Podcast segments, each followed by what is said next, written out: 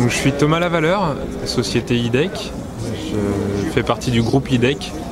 Et ici, je suis responsable de l'ensemble du chantier et de toute la partie, euh, on va dire, gros œuvres euh, et la partie des bureaux. Toute la partie technique après est prise par une autre maîtrise d'œuvre euh, que Thésée a pris à côté.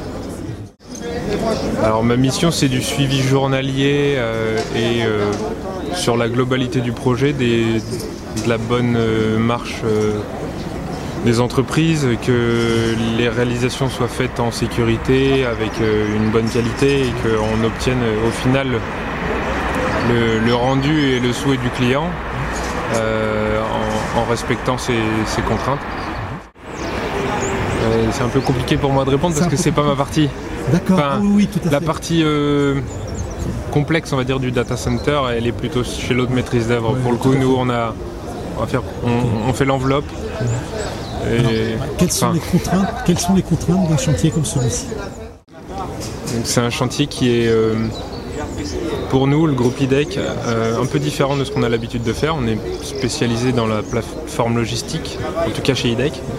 Euh, donc là, on a un pan plus gros œuvre avec des banches, comme on peut le voir, une grue, ce, qui ce qui nous change et qui est beaucoup plus technique.